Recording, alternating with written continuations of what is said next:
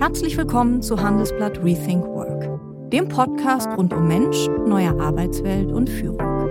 Ich moderiere diesen Podcast abwechselnd mit meiner Kollegin Charlotte Haunhorst. Und ich bin Kirsten Ludowig.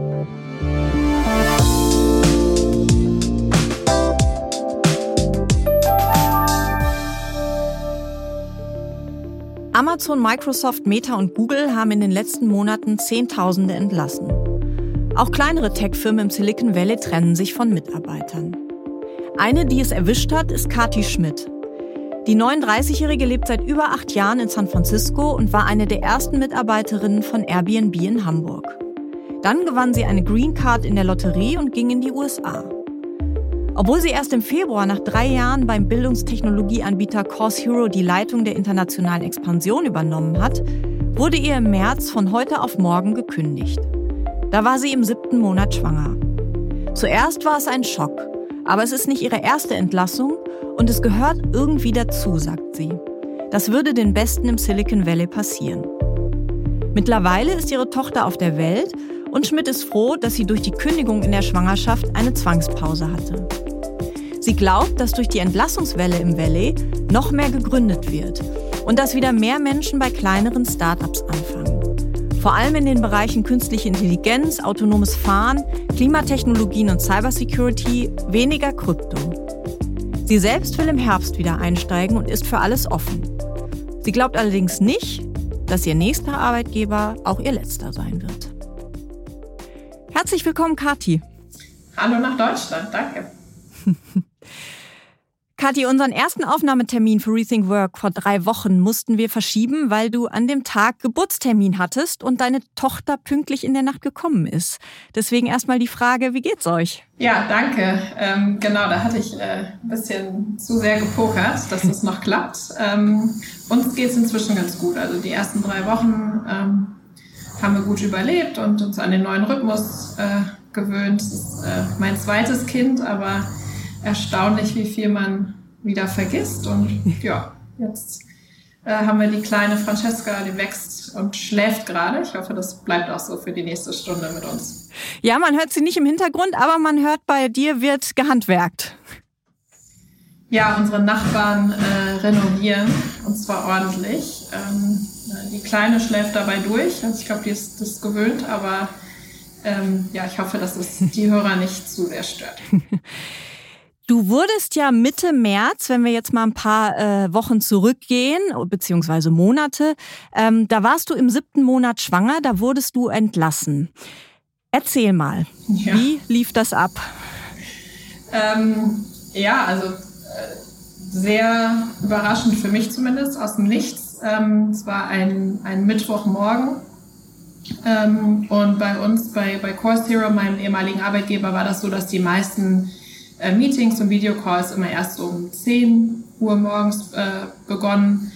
Ähm, und deswegen hatte ich eigentlich vorher noch ein ähm, Beratungsgespräch. Ich bin Mentorin beim German Accelerator ähm, mit einem Startup von mir mhm. und habe dann aufgelegt und habe dann in meinen Kalender geschaut und gesehen, ups, ich habe in fünf Minuten ein Meeting in meinem Kalender. Wo kommt das denn her? Und habe dann draufgeklickt und habe gesehen, okay, das ist mit unserem Chef und meinem Chef äh, und der Personalchefin.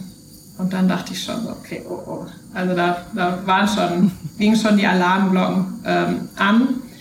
Dann habe ich noch kurz optimistisch gedacht, ach, vielleicht kann ich meinen neuen, meine Strategie äh, präsentieren. Ähm, aber da hätte man mir, glaube ich, mehr Vorwarnung gegeben. Ähm, ja, und dann habe ich mich eingewählt und dann war das innerhalb von wenigen Minuten das Gespräch auch schon vorbei und ich, ja, also wurde entlassen, nicht, nicht als Einzige, sondern äh, 15 Prozent ähm, von der Belegschaft von Costio wurden an dem Tag entlassen. Mhm. Und mein neuer Bereich, ähm, internationale Internationalisierung, ähm, war leider auch davon betroffen. Du hast also gar nichts geahnt. Das kam sozusagen out of the blue. Ja, also ich, ähm, natürlich habe ich verfolgt, dass hier im Silicon Valley ganz viele andere Tech-Unternehmen äh, Mitarbeiter entlassen haben, vor allen Dingen die großen, Meta ja. und Google, also wirklich Zehntausende von, von Mitarbeitenden. Ja. Ähm, Course Hero selbst, äh, die Firma ist 17 äh, Jahre alt, hat nie im großen Stil Mitarbeiter entlassen. Ähm, natürlich wusste ich, okay, ähm, wir, wir schauen äh, interessiert auf das Thema künstliche Intelligenz, das vielleicht auch unser Geschäftsmodell bedroht. Ja. Ähm, und generell hat man schon gemerkt, die Stimmung im Valley ist gerade ein bisschen anders. Profitabilität ist sehr, sehr wichtig, Fokus ist sehr, sehr wichtig. Ähm, aber so ich persönlich habe jetzt nicht damit gerechnet, ich, ich stehe auf an dem Mittwoch und, und äh, habe dann keinen Job mehr, sondern war eigentlich Feuer und Flamme, weil ich diesen Internationalisierungsbereich gerade erst vor ähm, wenigen Wochen übernommen hatte und, und, Gas geben wollte und noch ganz viel erreichen wollte, bevor ich dann in den Mutterschutz gegangen bin. Mhm. Diese Begründung, dass, der, dass das Geschäft durch künstliche Intelligenz bedroht ist, kommt die häufiger im äh, Silicon Valley, gerade bei Entlassungswellen? Äh, das kommt natürlich auf die Firma an, ähm, aber ich, ich kann mir schon vorstellen, dass, dass künstliche Intelligenz äh, viele Bereiche äh, betrifft ähm, und dass einige Unternehmen nicht zwar nicht wissen wie, aber dann eher im Moment auf der vorsichtigen Seite sind und sagen, okay, wir machen einen Einstellungsstopp ähm, oder wir schrumpfen es ein bisschen gesund. Ja. Ähm, wir wollen erstmal beobachten ähm, und dann auch schauen, okay, was sind eigentlich unsere Baustellen gerade und was sind die, die wirklich wichtig sind und was sind vielleicht Investitionen wie Internationalisierung, ja. ähm, die man vielleicht hinten anstellen ja. will. Ja. Wie hast du dich in dem Moment gefühlt? Warst du irgendwie traurig? Du hast gesagt, ja, enttäuscht?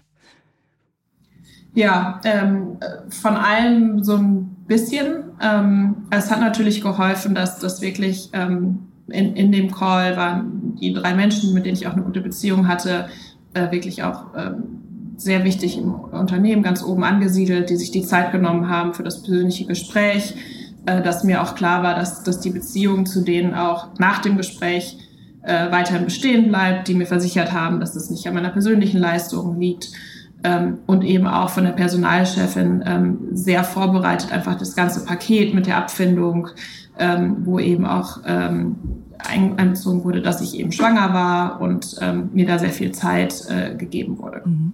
Verrätst du uns, wie viel Abfindung du bekommen hast? Ähm, ja, also wirklich mehrere Monate. Ähm, also die Zeit quasi noch, die das Ende meiner Schwangerschaft abgedeckt hätte. Und dann hatte ich eben schon, äh, Coursera hatte eine, eine ähm, viermonatigen Mutterschutz im, im Anschluss, also quasi die ganze Zeit, ähm, so dass ich mir jetzt keine Sorgen machen muss, dass ich während der, der Schwangerschaft oder während der, des Mutterschutzes oder Elternzeit äh, panisch auf Jobsuche gehen muss, sondern weiß, okay, ich kann quasi mental so tun, als wäre ich angestellt ähm, und, und mich auf meine Familie konzentrieren. Mhm. Aber kam dir nicht einmal so der Gedanke, oh Gott, wie soll ich mein Kind ernähren oder meine Kinder? Ähm, ehrlich gesagt nicht. Ähm, es ist auch nicht meine, meine erste Entlastung. Also bei mir ist so, ich habe zweimal schon gekündigt und mir wurde zweimal jetzt, also inklusive der letzten Runde, gekündigt. Ja. Ähm, beim ersten Mal war ich vielleicht noch etwas überraschter, ähm, so dass ich weiß, okay, es gehört irgendwie dazu, dass Silicon Valley ist sehr dynamisch, es kann passieren, ähm, es passiert den Besten. Mhm. Ähm, also dass man es nicht persönlich nehmen darf. Ähm, und dass ich auch weiß, dass, dass hier die Tech-Unternehmen natürlich auch Pakete ähm, anbieten, weil denen das wichtig ist, dass ich da nicht sofort auf Social Media mich über meinen Arbeitgeber beschwere oder irgendwie mir einen Anwalt suche, ähm, sondern dass beidseitig die Beziehung eigentlich ähm, gewährt werden will und ähm, man da sehr respektvoll und, und sehr, ehrlich gesagt, großzügig mhm. auseinandergeht. Mhm. In den USA kann man ja sowieso von heute auf morgen gekündigt werden. Das ist ja in Deutschland äh, undenkbar, mal ganz abgesehen davon, einer schwangeren Frau zu kündigen. Ähm, vermisst du manchmal diese German-Sicherheit im Job? Ehrlich gesagt nicht. ähm, also ich habe schon immer, auch als ich in Deutschland war, ähm, mich gewundert oder wenn ich in Arbeitsverträgen gelesen habe oder Freund, von Freunden und Familie gehört habe, dass es Arbeitsverträge gibt, dass wenn man kündigt, man kündigt in Deutschland zum Quartalsende, zum Ende des nächsten Quartals. ich dachte, okay, das, das könnten ja dann noch fünf Monate sein. Und wenn man, wenn man eigentlich schon ähm, sich auf den neuen Job freut, oder das ist ja irgendwie beidseitig, ne? Die, ja. die, die Sicherheit ja. oder ich habe das immer ein bisschen als, als Einschränkung ähm, empfunden. Also so wie man heute quasi von heute auf morgen äh, vor der Tür stehen kann, kann man natürlich auch wieder ähm, beim nächsten Arbeitgeber anklopfen. Also es ist wirklich geht sehr, sehr schnell und viele meiner ehemaligen Kollegen haben auch schon ähm, neue Jobs gefunden. Ähm, und ich habe nicht das Gefühl, dass sich da jemand verschlechtert hat. Hm. Neue Jobs, äh, inwiefern? Also wo geht's für die meisten hin? Ähm, ganz, ganz unterschiedlich. Ähm, einige auch im Bereich künstliche Intelligenz, mhm. ähm, was jetzt hier in, in, vor allen Dingen in San Francisco sehr spürbar ist, ähm, äh, sind die, die Unternehmen, die sich auf autonomes Fahren konzentriert haben. Also man sieht hier wirklich zunehmend äh, die Autos von, von Waymo oder Cruise oder Zoox, die ohne Fahrer äh, durch die Gegend fahren und einem manchmal entgegenkommen im mhm. Verkehr. Mhm. Ähm, also das ist super spannend. Äh, da wird natürlich viel eingestellt. Ähm, ja, und selbst Unternehmen, die einerseits gerade 10.000 Mitarbeiter entlassen haben, stellen auch ein, vielleicht mhm. anderen Bereichen ja. als in denen, in denen sie entlassen haben. Also es wird weiterhin viel eingestellt und kleinere Startups natürlich. Ne? Die haben jetzt das große Glück, ähm, dass sie Mitarbeiter bekommen, die sie normalerweise nicht von Meta, Google, Amazon abwerben könnten. Ähm, aber dadurch, dass die einige von diesen Leuten gerade auf dem Markt sind ähm, und es auch nicht mehr so ist, dass man sagt, oh, ich gehe zu den Großen und habe ich einen sicheren Job, weil gerade die viele Leute entlassen, ähm, dann doch den kleineren Startups eine Chance geben, was natürlich total super ist fürs Ökosystem. Ja, gründen auch viele, also geben, geben auch sozusagen viele dem eigenen Startup eine Chance quasi? Ja, das, das hoffe ich natürlich auch. Ähm, also ich habe einige ehemalige Kollegen, die quasi erstmal sich so selbstständig gemacht haben, beraten, also so überlegen, ob das Startup-Leben und Gründung was für sie ist. Ähm, vielleicht auch äh, eher so ein Bereich äh, kleines Unternehmen. Ähm, also es muss nicht immer alles Tech-Startup sein. Aber ja, es führt natürlich auch, also statistisch gesehen, zu mehr Gründungen. Also gerade Leute, die bei den großen Unternehmen sind, das ist halt ehrlich gesagt sehr angenehm dort, ähm, weil man jedes Jahr mehr verdient und dann kriegt man noch einen Bonus und dann kriegt man was zu essen und alle Leute sind so nett und es ist halt wirklich schwer, ähm, sich selbst diesen Schubs zu geben, selbst wenn man eine Idee hat, weil man auch sehr viel aufgibt. Ja. Aber wenn diese Entscheidung, dieses Aufgeben quasi einem genommen wird, dann ist es natürlich viel einfacher, die Idee, die man immer schon hatte, ähm, vielleicht auch umzusetzen und da ein bisschen drauf rumzudenken. Das ist interessant, was du sagst, weil die USA und gerade ja auch Silicon Valley so als Land der Gründer und Gründerinnen gilt. Ne? Das äh, hat sich das so ein bisschen verschoben in den letzten Jahren. Ähm, wie du sagst, dass äh, die Leute eigentlich auch ganz gerne für die großen Konzerne arbeiten, weil es bequem ist? Ich glaube, das ist immer, das sind immer so Wellen. Ne? Also mhm. junge Leute, die, die vielleicht noch keine Familie ernähren äh, müssen, die kommen vielleicht auch hier hin und äh, sind Teil von so einem Inkubator. Es gibt hier den Y-Combinator, ich glaube, das ist der erfolgreichste Inkubator der Welt. Der zieht natürlich nach wie vor Talente an. Jede ja. Universität hier, davon gibt es ja auch viele, die haben auch Inkubatoren. Ähm, es wird weiterhin viel gegründet. Ähm, irgendwann wird man vielleicht doch ein bisschen konservativer oder geht zu einem großen Unternehmen, hat eine Familie, hat vielleicht eine Hypothek, die Kinder gehen zur Schule, das kostet Geld. Ähm, und man findet sich dann wieder in so einem Microsoft oder Amazon oder so. Ähm, aber die neue Generation ist natürlich dann wieder in den Startups. Ne? Ja. Und dann, ich glaube, so befruchtet sich das die ganze Zeit äh, gegenseitig selbst. Ne? Wenn mhm. diese Wellen kommen, dass man sagt, okay, vielleicht ähm, wollen die Startups mal den, den ersten Erwachsenen mit Erfahrung äh, anstellen. Ähm, und wer natürlich schön dazwischen sitzt, sind die ganzen Investoren, ja. die natürlich die Brücke sind. Ne? Die mhm. sagen, okay, äh, liebe Kathi, du warst am Anfang mal bei Airbnb dabei, da warst du sehr lange, das war sehr erfolgreich, dann hast du das gemacht und das gemacht. Ähm, wenn das jetzt was für dich ist, kann ich dich wieder mit einem sehr vielversprechenden kleinen Startup verbinden, in die wir gerade investiert haben.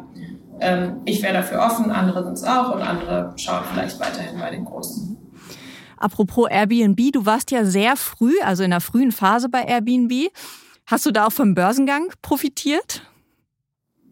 Ähm, genau, ja, ich war eine der ersten Mitarbeiterinnen außerhalb von San Francisco, also 2011 ähm, in Deutschland, in Hamburg, ähm, als meine Eltern und viele andere auch gesagt haben, das Konzept, das würde in Deutschland nie funktionieren, das macht doch keiner bei Fremden übernachten. Ähm, aber mich hat schon immer dieses, dieses Gründungsfieber und was Neues ähm, ja, total gereizt. Ähm, deswegen bin ich damals das Risiko eingegangen. Ähm, und ja, dann war ich da sehr lange und äh, habe auch Unternehmensanteile bekommen und die auch gehalten und auch vom Börsengang profitiert, was natürlich das jetzt für mich auch wieder einfacher gemacht hat, zu sagen, okay, ich habe ja noch ein bisschen mein Polster von den Airbnb-Zeiten ich muss mir wirklich keine Sorgen machen. Mhm. Wenn wir jetzt nochmal zurückkommen auf die Neugründung und die Bereiche. Du hast gesagt, autonomes Fahren, ähm, da wird auch im Moment viel gesucht an Personal oder an Fachkräften, aber auch viel gegründet in dem Bereich. Gibt es noch andere Bereiche? Also sei es jetzt auch in Deutschland wird ja viel drüber gesprochen oder in Europa generell, ähm, Klimatechnologien, äh, Krypto, was auch immer so die Megatrends, wie man sie so nennt? Ja, Klimatechnologie ist auf jeden Fall auch hier ein, ein großes Thema. Also Silicon Valley hat ja immer die Ambition, und das, ich weiß, dass man das in Europa belächelt, aber wir wollen hier die Welt verändern. Ähm, und der Klimawandel ist da ähm, und es gibt eigentlich kein besseres Thema, um die Welt zu verändern. Und die Gründer hier oder die Techies ähm, bringen dann natürlich die Innovation und das, das Technologie-Mindset mit. Ne? Also nicht nur den Aktivismus, sondern quasi wie kann das Welt verändern, wie kann das skaliert werden, wie können wir Technologie dafür einsetzen und mhm. so weiter. Ist das so? Ähm, also Wird das als belächelnd empfunden, dass äh, wir Europäer das Silicon Valley belächeln für diesen Weltverbesserungsgedanken? Hm, das ist, das ist so mein Eindruck. Also wenn man, ähm, ich meine, das ist natürlich auch sehr, also hier wird sehr, sehr groß gedacht. Ne? Mhm. Also auch, ähm, ich weiß noch, als Facebook sehr neu war, ne, da ging es auch darum, ähm, dann habe ich gesagt, es ist ein soziales Netzwerk, ähm, sondern wir wollen die Welt verbinden mhm. und alle mhm. Menschen sollen Freunde werden. Mhm. Ähm, oder bei, bei Airbnb haben wir gesagt, die äh, Reisen ist, äh, ich versuche es gerade zu übersetzen, Reisen ist kaputt, wir brauchen ein besseres mhm. Erlebnis, wir mhm. müssen auch wieder, es ging auch wieder darum, Menschen zu verbinden und nicht eine günstige Ferienwohnung zu finden. Ja. Also es ist immer sehr, sehr groß, mhm. sehr ambitioniert. Ähm, und da ist, glaube ich, im Klimabereich ist natürlich auch ein großes Problem. Mhm. Ähm, oder wenn man sieht, was in der, in der Corona-Krise passiert ist, haben natürlich viele Technologieunternehmen ganz schnell das Ruder rumgerissen, mhm. sind da ganz schnell reingesprungen ähm, und, und haben da mitgemacht und haben quasi auf Remote Work umgestellt ähm, und so weiter. Mhm. Also wir sind hier schon sehr schnell bei, bei den globalen Trends und vielleicht ambitioniert oder größenwahnsinnig, dass man sagt, kein Problem ist so groß, mhm. also dass wir das nicht angehen können. Und ich habe manchmal das Gefühl, dass aus Deutschland dann eher das belächelt wird, ähm, weil man eben in Deutschland nicht, nicht so schnell reagiert oder eher vielleicht skeptisch oder problemorientiert ähm, an, an Sachen rangeht. Mhm. Mhm. Und ist es so, äh, dass Krypto noch ein Trend ist oder ist es gar nicht mehr so unbedingt? Äh, Krypto war ehrlich gesagt nie meins, deswegen bin ich da vielleicht auch, auch kritisch. Ähm, aber ja, es ist, glaube ich, eher auf dem äh, absinkenden Ast. Äh, nicht nur Krypto, aber auch was hier jetzt in, in, den letzten Monaten passiert ist mit der Bankenkrise. Ja. Ähm, das beeinflusst natürlich Krypto mhm. äh, umso mehr, wenn halt die konservativen Banken äh, schon Probleme hat, äh, haben, dann wer vertraut noch den, den Krypto-Startups und jetzt äh, gab es ja auch Investigationen in Kryptofirmen. Also das ist jetzt vielleicht ein Bereich, von dem ich die Finger lassen würde, aber auch generell, weil es mich persönlich nicht, nicht so sehr interessiert.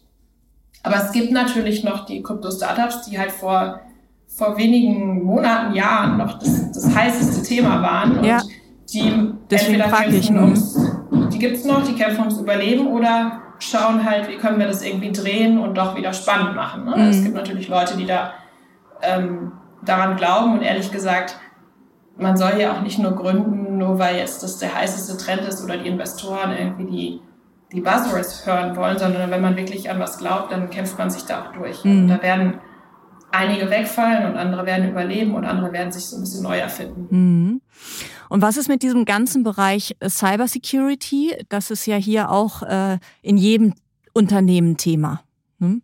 Ja, ähm, super wichtig. Ähm, also ich glaube, da gibt es natürlich auch die größeren Unternehmen, ähm, Microsoft und so weiter, die in den Bereichen investieren. Äh, vielleicht auch die, die die Geschäftsbeziehungen haben, auch zu Regierungen und zu anderen großen Unternehmen. Das ist auf jeden Fall ein wichtiges Thema, das immer ernster genommen wird, wenn man auch sieht, was passiert, vielleicht im, im Krieg mit Russland, aber jetzt auch hier wieder mit Hinblick auf die bevorstehenden Präsidentschaftswahlen in anderthalb Jahren ähm, also dass das einfach noch so viel Nachholbereich ist, äh, Bedarf ist, aber auch im privaten Bereich. Ähm, also dass, dass die Menschen irgendwie merken, okay, ich muss meine eigenen Daten schützen und dass, dass das vielleicht auch Investitionsbereiche sind. Mhm. Und was ist mit dir? Was hast du vor? Jetzt erstmal. Ähm, ehrlich gesagt ist es doch ein bisschen zu früh, um hier ernsthaft zu suchen. Deswegen habe ich einfach nur nette Gespräche und versuche mein Netzwerk so ein bisschen wiederzubeleben. Ehrlich gesagt auch, indem ich anderen helfe, also ehemaligen Kollegen helfe, die wieder in den Job zu bringen. Ja. Ähm, weil hier ist immer so ein bisschen äh, Geben und Nehmen, alles gut fürs Karma und das heißt hier Pay-Forward-Kultur. Ähm, ich bin sehr, sehr offen. Also mein Steckenpferd sind natürlich die Marktplätze und ich habe bisher im B2C-Bereich, also direkt mit den Konsumenten gearbeitet. Ähm, aber ich finde auch das autonome Fahren super spannend. Ähm, und natürlich künstliche Intelligenz. Ich glaube auch daran, äh, dass es viele Bereiche äh, durchwirbelt. Also wenn davon noch eine Komponente dabei ist, auch super. Mhm. Du hast gesagt, es ist eigentlich noch zu früh. In welcher Hinsicht? Weil äh, deine Tochter jetzt erst drei Wochen alt ist oder weil du noch gar nicht so lange aus dem alten Job raus bist? Äh, eher im Hinblick auf meine Tochter. Also ja. natürlich ähm, hier in einem Tech-Unternehmen, man hat hier schon einige Interviews, also ähm, meistens so mindestens sechs bis zehn. Mhm. Ähm, also es dauert schon so, sag ich mal, zwei Monate vom ersten Gespräch bis, bis zum Angebot. Ah, interessant. Ähm, aber trotzdem, wenn ich jetzt anfangen würde, dann wäre ich gar nicht nur so weit, jetzt schon irgendwie einzusteigen, sondern ja. ich, äh, ich gebe mir mental einfach die, die vier Monate, die ich sowieso hätte und schaue dann mal, ob ich so weit bin, ob sie so weit ist, äh, ob der Markt so weit ist. ähm, also werde dann ganz langsam vielleicht so Ende Sommer, Anfang Herbst äh, anfangen. Ich glaube auch, dass, dass die Entlassungen äh, dazu führen, dass die Unternehmen dann wieder gesünder aufgestellt äh, sind ähm, mehr Stellen ausschreiben. Also für mich könnte das echt das perfekte Timing sein. Das ist ja eine Menge oder sind eine Menge Vorstellungsgespräche. Das ist ja anders als in Deutschland. Ne? Da hat man so maximal drei, würde ich sagen. Ähm, mit wem spricht man da alles? Ja, die erste Runde, da spricht man meistens mit, der, äh, mit einem Recruiter. Mhm. Ähm, wo einfach nur nochmal der Lebenslauf abgeklopft wird ähm, und die natürlich versuchen auch wirklich die Stelle zu verkaufen und spannend zu machen ähm, Kalifornien hat auch ähm, letztens ein Gesetz verabschiedet, ähm, dass die das Gehalt äh, transparent machen muss. Ähm, mhm. das war sonst eine Komponente, dass man einfach weiß, okay, ist das überhaupt der richtige Job, das richtige Level für mich? Aber das weiß man jetzt zum Glück in Kalifornien jetzt schon vorher. Okay. Mhm. Ähm, aber das ist so die erste Hürde. Dann kommt meistens äh, der Hiring Manager, also der direkte Chef, den man hätte, äh, der natürlich das Schwergewicht auch ist in der Entscheidung ähm, und dann kommen, kommt eventuell der, der Chef des Chefs oder äh, zukünftige Kollegen, mhm. ähm, mit denen man ja auch zusammenarbeiten muss oder vielleicht Kollegen aus anderen Teams, mit denen man aber auch viel arbeiten würde. Ähm, ich finde es eigentlich immer ganz schön, weil es ja eigentlich auch so zweiseitig ist. Ne? Es ist ja nicht nur so, dass ähm, ich den Gefallen haben möchte, dass ich bitte, bitte eingestellt äh, werde, sondern ich möchte ja auch schauen, äh, wie ticken die anderen Leute, wie, wie nett und schlau sind die, ähm, haben die vielleicht Burnout oder geht es denen eigentlich ganz gut. Mhm. Ähm, und das heißt, wenn man dann wirklich dann diese ganzen Gespräche mitmacht ähm, und dann den Job auch annimmt, dann kann man Stelle auch starten, ne? weil man ja schon mhm. viele Leute kennt, mit denen schon gesprochen hat und einfach ein besseres Gefühl hat. Mhm. Und könntest du dir vorstellen, jetzt auch äh, zu gründen selbst? Ähm, oder sagst du, du bist in dieser Lebensphase, wo du dann doch gerne in einen Konzern gehst, wo es geregelter zugeht? Ja, Konzern, äh, das Wort schreckt mich ein bisschen ab, also ganz groß. Das ist ein deutsches, ist ein sehr deutsches Wort, ne? Konzern. Ja, also großes, also spricht ja dann von vielen hunderten, tausenden Mitarbeitern. Ja. Ähm, also großes Unternehmen nur, wenn ich meinen eigenen kleinen Bereich habe, den ich aufbauen kann, wo ich ein bisschen ähm, Autonomie habe, ja. ähm, weil ich doch wirklich sehr ähm, ja, gründerisch denke und arbeiten möchte. Ähm, kleines Startup gerne, gründen, kommt immer so ein bisschen auf die Idee an und den, den Partner und so weiter. Ich glaube, dass ich irgendwann wieder gründen werde. Ob es jetzt das nächste ist, was ich mache, weiß ich noch nicht, aber äh, offen bin ich dafür auch. Was macht diesen Reiz am Gründen aus? Ähm, ich finde es einfach spannend, was Neues zu schaffen. Mhm. Aber ich würde es auch nicht machen, nur um des Gründens willen. Mhm. Ähm, also ich habe selbst schon mal ein Unternehmen gegründet, das war im, im Dating-Bereich. Mhm. Ähm, und da musste ich mir am Anfang, äh, am Ende auch eingestehen, ähm, dass es vielleicht kein Thema ist, für das ich für immer brenne. Mhm. Und das muss man als Gründer eigentlich schon mitbringen, dass das mhm. Problem so groß ist, dass man gar nicht anders kann, als das es einfach anzugehen und zu lösen. Ähm, das mit dem Dating, das ist ein großes Problem. Es war überhaupt nicht mehr mein Problem, ähm, weil ich meinen Partner schon gefunden hatte. Okay. Und es war eher so ein bisschen witzig. Also es war es natürlich spannend und man hat so viel Smalltalk. Ähm, aber es war einfach nicht für mich. Und ich glaube, dass ich wieder darauf warten würde, dass ich ein Thema finde, das mich so sehr reizt, wo ich sage, okay, das muss ich jetzt angehen, das macht sonst keiner, das macht keiner richtig oder jetzt ist die Zeit gekommen oder jetzt habe ich das Team. Ähm, genau. Mhm. Ich würde ganz gerne nochmal zurückkommen auf diese Mail und dann diesen Videocall der Entlassung. Da ähm, hört man ja im Moment sehr viel drüber, dass das auch die großen Konzerne so machen, dass man dann äh, irgendwie eine Mail im Postfach hat. Manche nur eine Mail, wo drin steht, äh, ob man noch dabei ist oder nicht. Ähm, ist das völlig normal im Silicon Valley? Ja, ähm, also das mit den E-Mails habe ich auch jetzt erst gehört und ich glaube auch im Zusammenhang mit Meta, ähm, die dann auch mehrere Wellen hatten, die gesagt haben, okay, im Januar kündigen wir im Bereich Personal und Marketing. Ja. Und dann wussten die Mitarbeiter, okay, es ist nächste Woche, aber die wussten nicht an welchem Tag und alle waren die ganze Zeit nervös. Also ich finde es total unangenehm, sich das vorzustellen, dass es irgendwann kommt. Ja. Ähm, weil man ja nicht weiß, ob man betroffen ist oder nicht. Ja. Oder wer von seinen Lieblingskollegen betroffen ist oder Chefs. Ähm, und da war es wirklich so, dass, dass dann die Mitarbeiter im, die E-Mail hatten, egal ob, also wenn sie äh, betroffen waren, haben sie eine E-Mail bekommen und wenn sie nicht betroffen waren, haben sie auch eine bekommen, dass sie nicht betroffen sind. Ähm, um das irgendwie zu managen, dass, dass da nicht die, die besten Leute, die vielleicht nicht betroffen wären, sich schon umschauen oder so. Mhm. Ähm, also ich glaube, das haben die nur gemacht, weil es einfach so viele Mitarbeiter sind und die vielleicht Angst hatten, dass, es, dass sie es sonst nicht kontrollieren können. Ähm, normalerweise kenne ich das auch bei großen Unternehmen. Ich meine, jeder, man sagt ja, dass man so als Chef bis zu sieben Mitarbeiter direkt managt. Das heißt, man sollte eigentlich in der Lage sein, sieben Gespräche persönlich zu führen. Also persönlich würde ich aber auch zum Beispiel einen Videocall ja. bezeichnen. Ja. Ähm, weil es ist eigentlich das Wichtigste für die Beziehung, wenn man, wenn man dem Gegenüber auch ansieht, ähm, der verdrückt auch ein Tränchen oder der muss einmal kurz schlucken und dem macht es auch keinen Spaß. Ja. Und dem ist eigentlich wichtig, dass man äh, sich nochmal im Leben begegnet und er ist bereit, eine Referenz zu schreiben und so weiter. Ähm, also es ist einfach gehört zum Respekt dazu und ich glaube, dass die meisten das dann auch so machen. Mhm. Nichtsdestotrotz ist das ja sehr technisch, was du gerade auch erzählt hast. Ne? Ähm, ist das, ist in den USA generell die Loyalität zum Job geringer in den Unternehmen als in Deutschland? Ähm, ich weiß nicht ganz USA, aber hier im Silicon Valley ist es schon so, ähm, ich glaube, die Verweildauer eines typischen Mitarbeiters von einem Startup oder Tech-Unternehmen ist unter zwei Jahren. Ja. Ähm, also da wird schon viel, viel gehüpft ähm, oder manchmal auch entlassen, halt nicht im Massenentlassungsstil, ja. aber halt, wenn es irgendwie nicht passt.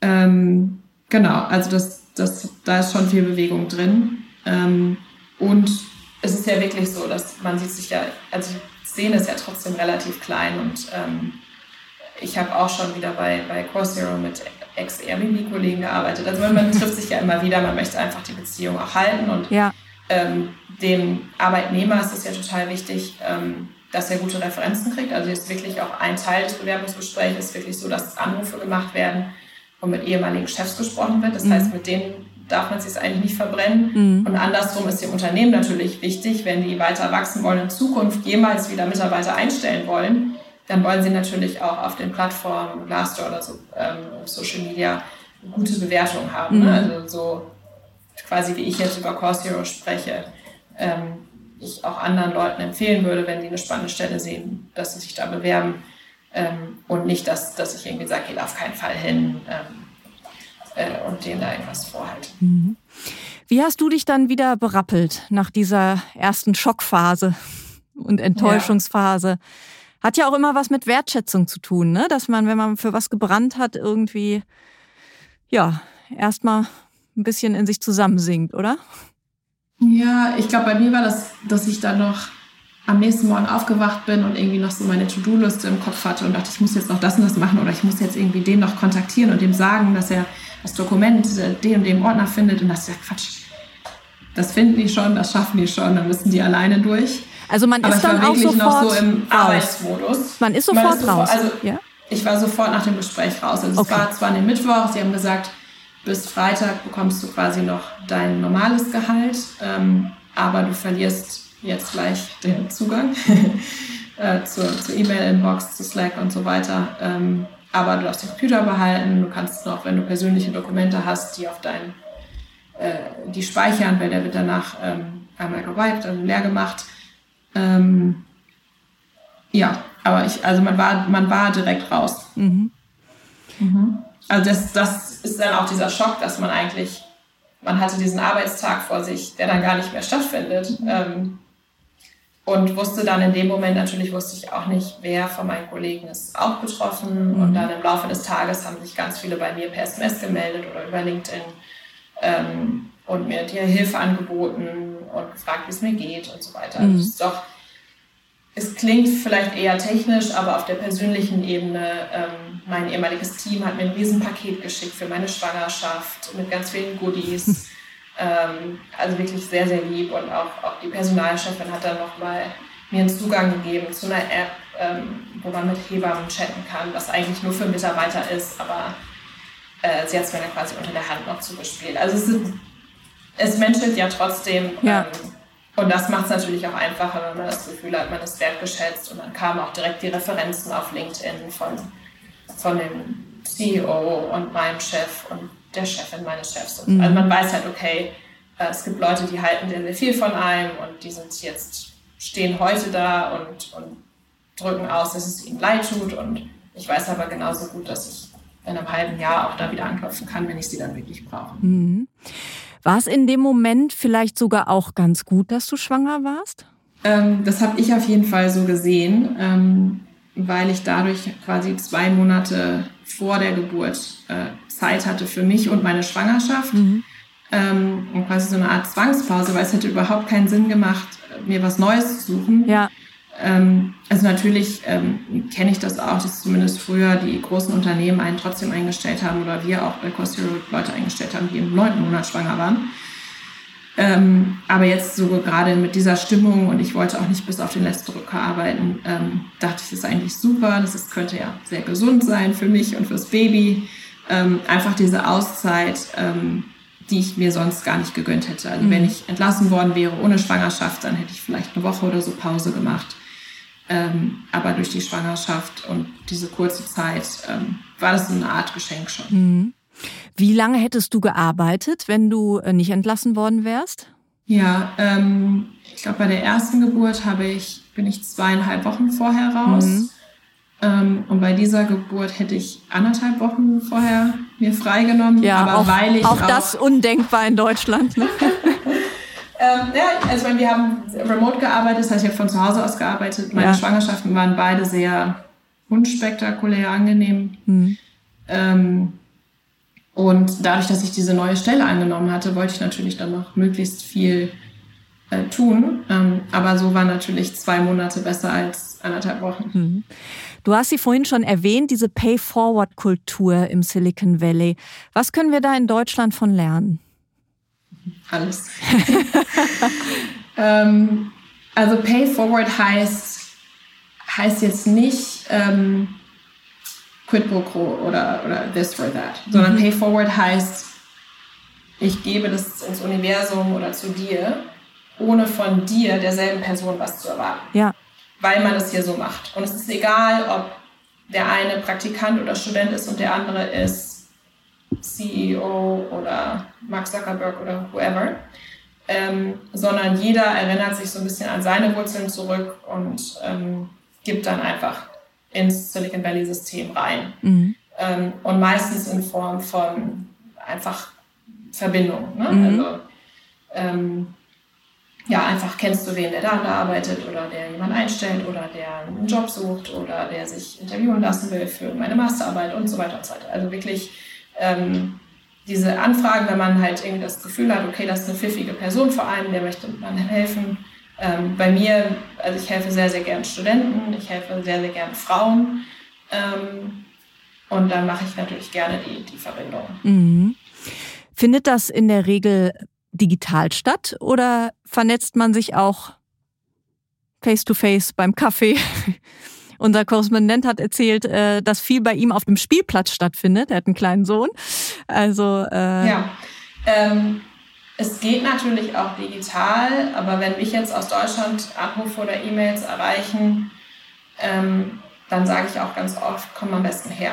Weil ja. es natürlich viel, viel einfacher ist, ähm, auch mit so einer Art Deadline zu arbeiten. Ne? Wenn ich sage, hier, ich habe diese Person, die ist total toll, ähm, die ist smart, äh, die ist jetzt nur eine Woche hier. Ja. Und dann versucht halt jeder, die diese wenn er, wenn er sich die Zeit nimmt fürs Treffen, die in diese Woche rein, reinzustopfen. Ähm, wenn man jetzt remote vielleicht in Deutschland sitzt und dann diese Verbindung macht und dann hat man die Zeitverschiebung und dann schiebt man das nochmal eine Woche und dann ähm, da hat man diese Dynamik nicht so. Also es passiert wirklich und es passiert viel zufällig. Also wie gesagt, auf dem Spielplatz, ähm, beim Bäcker, sonst wie. Also das ist ja wirklich diese Tech-Bubble hier, in der wir alle leben, ähm, wo man eigentlich davon ausgehen kann, dass dass jeder im, im Tech arbeitet und man immer jemanden kennt, der jemanden kennt und diese gemeinsamen Verbindungen eben auch über ein paar Ecken hat. Mhm. Du hast erzählt, du warst äh, schon bei Airbnb in Deutschland. Wie bist du dann aber äh, in die USA gekommen? Ja, ähm, ich habe meine Green Card tatsächlich gewonnen in der Green Card Lotterie.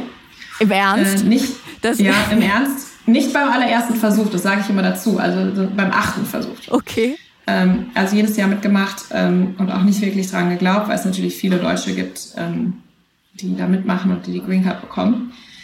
Ähm, aber es hat dann beim achten Versuch geklappt und da war ich noch bei Airbnb in Deutschland und dann habe ich meinem Chef die Pistole auf die Brust gesetzt und gesagt, okay, ich komme jetzt in die USA mit oder ohne euch. Ich habe meinen Job bei Airbnb geliebt, ähm, aber mir war es noch wichtiger, in die USA auszuwandern. Mhm. Ich glaube, ich war da gerade 30 ähm, und wollte dann auch mal wissen, wo mein Leben stattfindet. Ähm, und dann haben wir es aber möglich gemacht, dass ich mit Airbnb in die USA kommen konnte.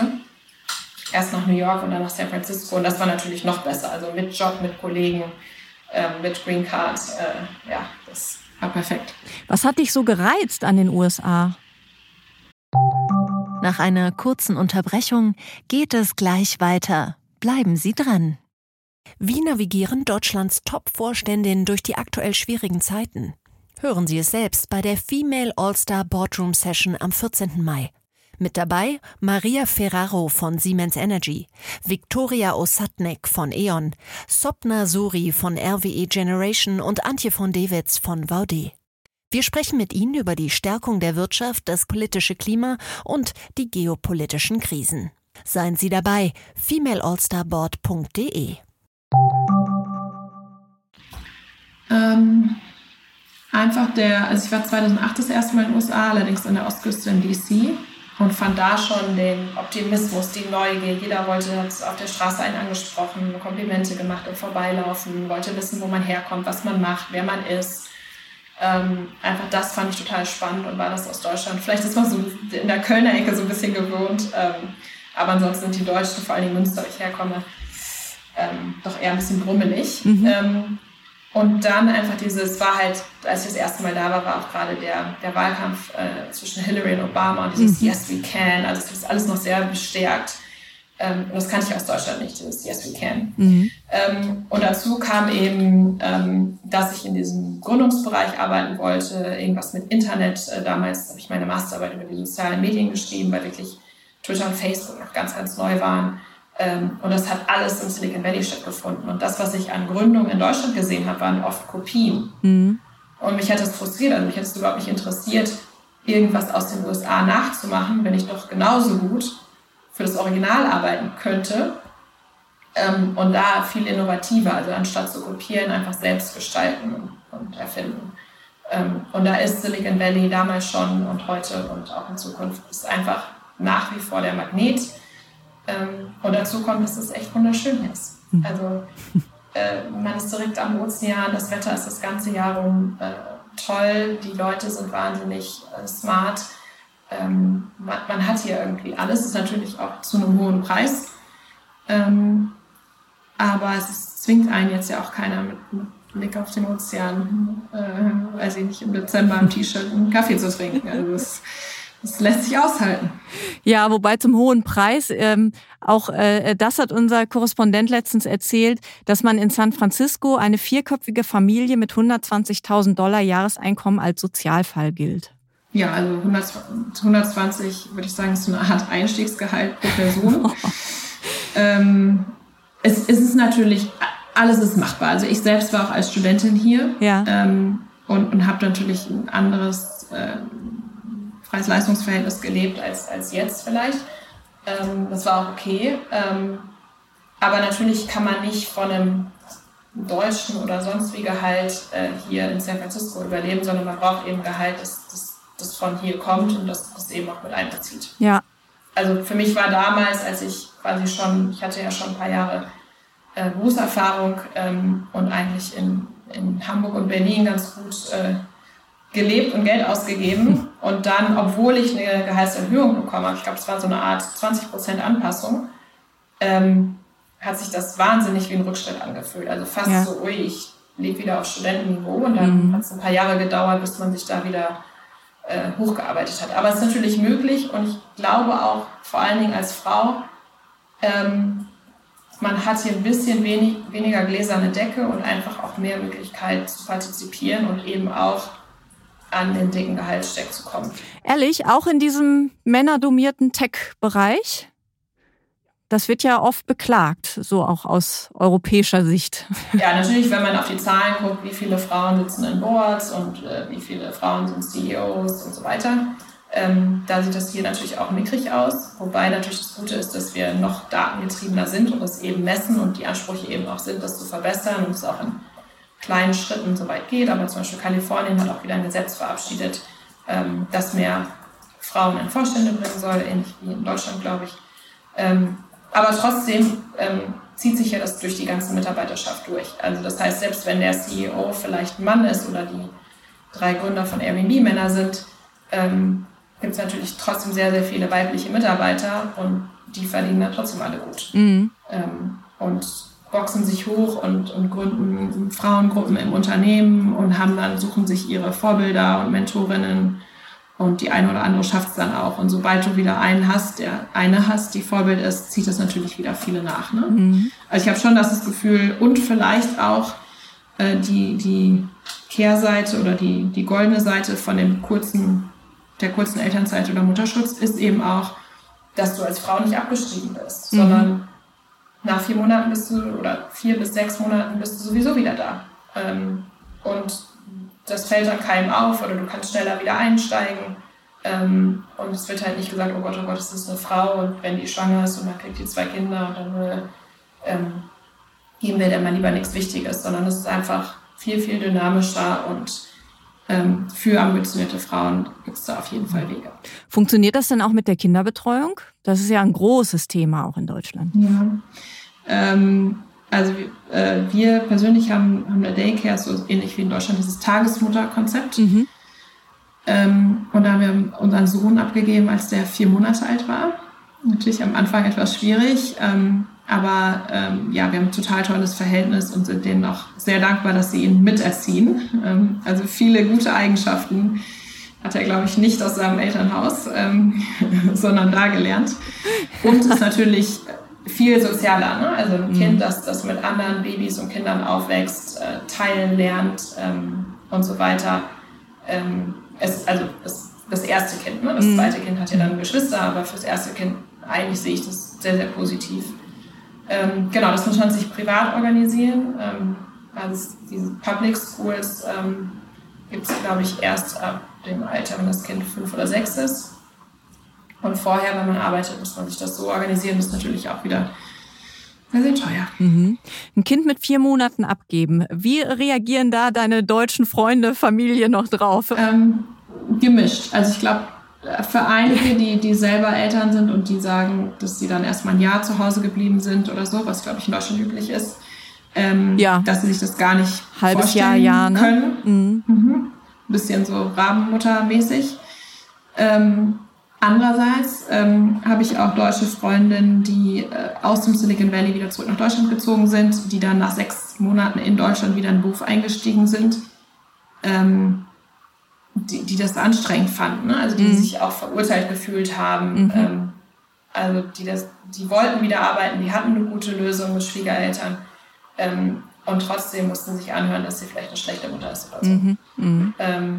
Und was ich auch aus Deutschland so ein bisschen höre, ähm, ist, dass, dass leider sehr wenige Väter ähm, auch die Elternzeit in Anspruch nehmen oder nur einen geringen Teil und dann irgendwie Urlaub machen oder das in Blöcke aufteilen, wann es ihnen so passt. Mhm. Obwohl mehr und mehr Unternehmen das anbieten. Also ich glaube, ja. das gehört eben auch dazu, dass, dass Väter äh, sich, sich die Zeit nehmen, was, was hier bei den Tech-Unternehmen durchaus der Fall ist. Ne? Die mhm. bekommen zum Teil auch die vier Monate oder ein bisschen weniger und nehmen die sich natürlich auch. Und das hat natürlich eine Strahlkraft dann auch ins ganze Unternehmen. Mhm.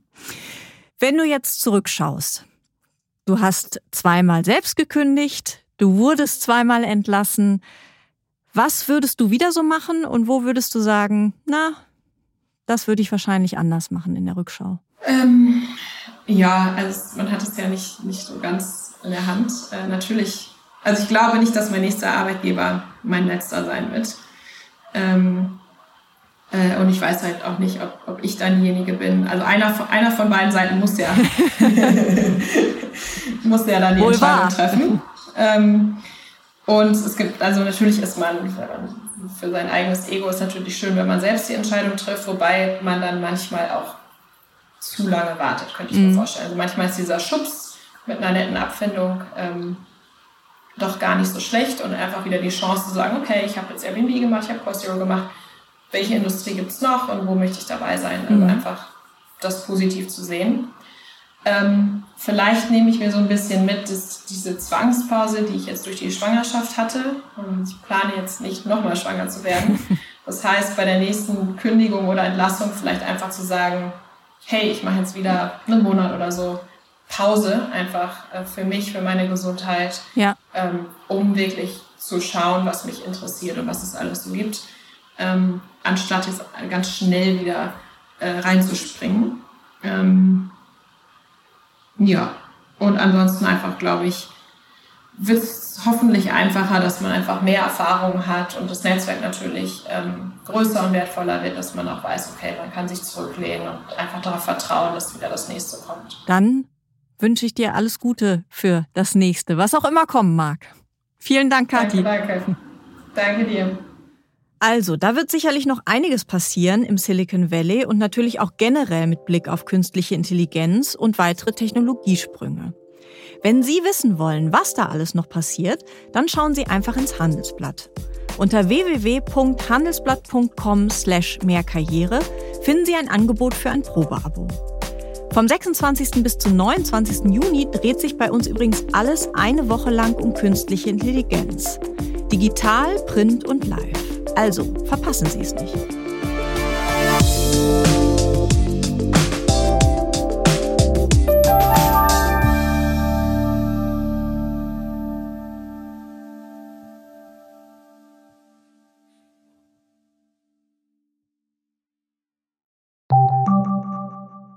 Bist du auf der Suche nach Inspiration und Netzwerkmöglichkeiten?